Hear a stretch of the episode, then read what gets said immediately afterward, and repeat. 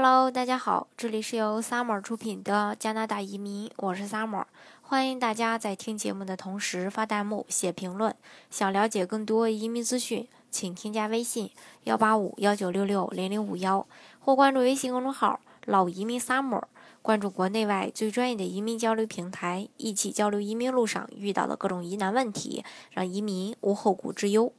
中国人呢，有很多。理由想移民，也很关心加拿大的一个移民政策。从政府相关政策的解释以及媒体的报道，呃，这个呃可以看到啊，加拿大接受移民是这个劳工市场的一个需要，因为有人口老化问题嘛。不过呢，之前不同背景的研究都发现，政府对移民的投资是亏本的生意。当然了，就是说这个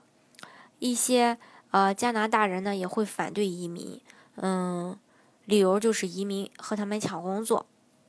嗯，加拿大呢每年接受哦多少新移民，这个看起来是一个永远的一个辩论的议题啊。最近把加拿大知名的一些新媒体的一篇报道导出了一个重要的原因，因为没有准确的科学依依呃这种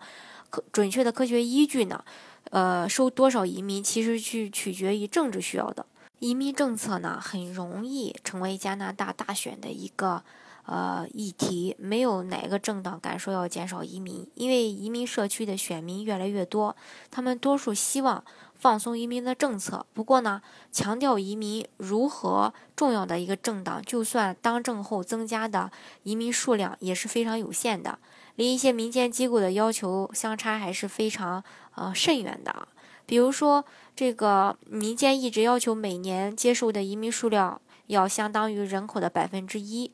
有些要求可能会更多，即也就是说需要超过三十六万人。目前政府计划的每年接收是三十万移民，里面呢还有难民增加的一些因素在里面。政府呢也不甘因为。不敢，就是说，因为难民增加而明显的减少其他移民的接受数量。现在呢，又出现了大量难民从美国涌入加拿大的问题。加拿大政府除了给钱让他们安家和生活以外，还说要尽快给他们发工卡，使他们能合法的工作。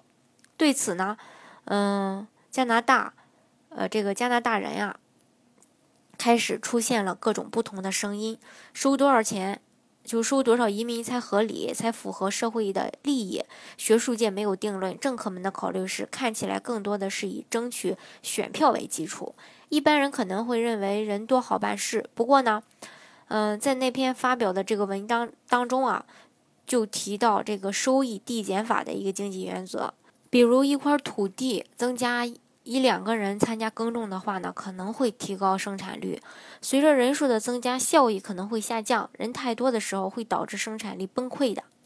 安省的呃滑铁卢国际治理创新中心的这个高级研究员认为啊，加拿大吸收多少移民最合适，还没有人知道。加拿大历史上一直有对移民持这种谨慎态度的观点，并曾经拒绝接受已经到达的难民。但现在呢，不能那么做了，因为国际难民法要求加拿大接受合格的难民。按上面说的一个收益递减法，如果太多难民进入加拿大，可能会把加拿大有限的经济压垮。不过呢，渥太华大学国际事务教授他认为啊，如果难民人数，据声，政府可能会通过限制其他类别的移民人数，来保持他们认为的接受移民的最佳数量。一些行呃，这个一些行家呢也认为，有证据显示移民并与加拿大人呃分吃一一块儿这个尺寸不变的馅饼，他们在使这块馅饼呢变得更大。加拿大统计局的数据显示，第一代移民比较艰难，但他们的子女做得非常好，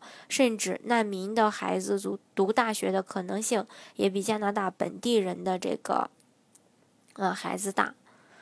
嗯，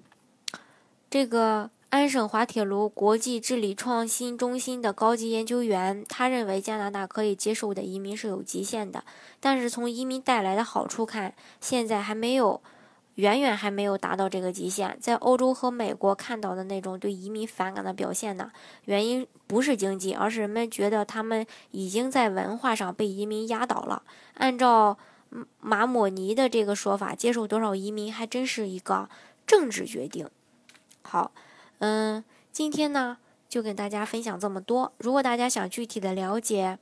呃，加拿大的移民政策的话呢，欢迎大家添加我的微信幺八五幺九六六零零五幺，或关注微信公众号“老移民 summer”，关注国内外最专业的移民交流平台，一起交流移民路上遇到的各种疑难问题，让移民无后顾之忧。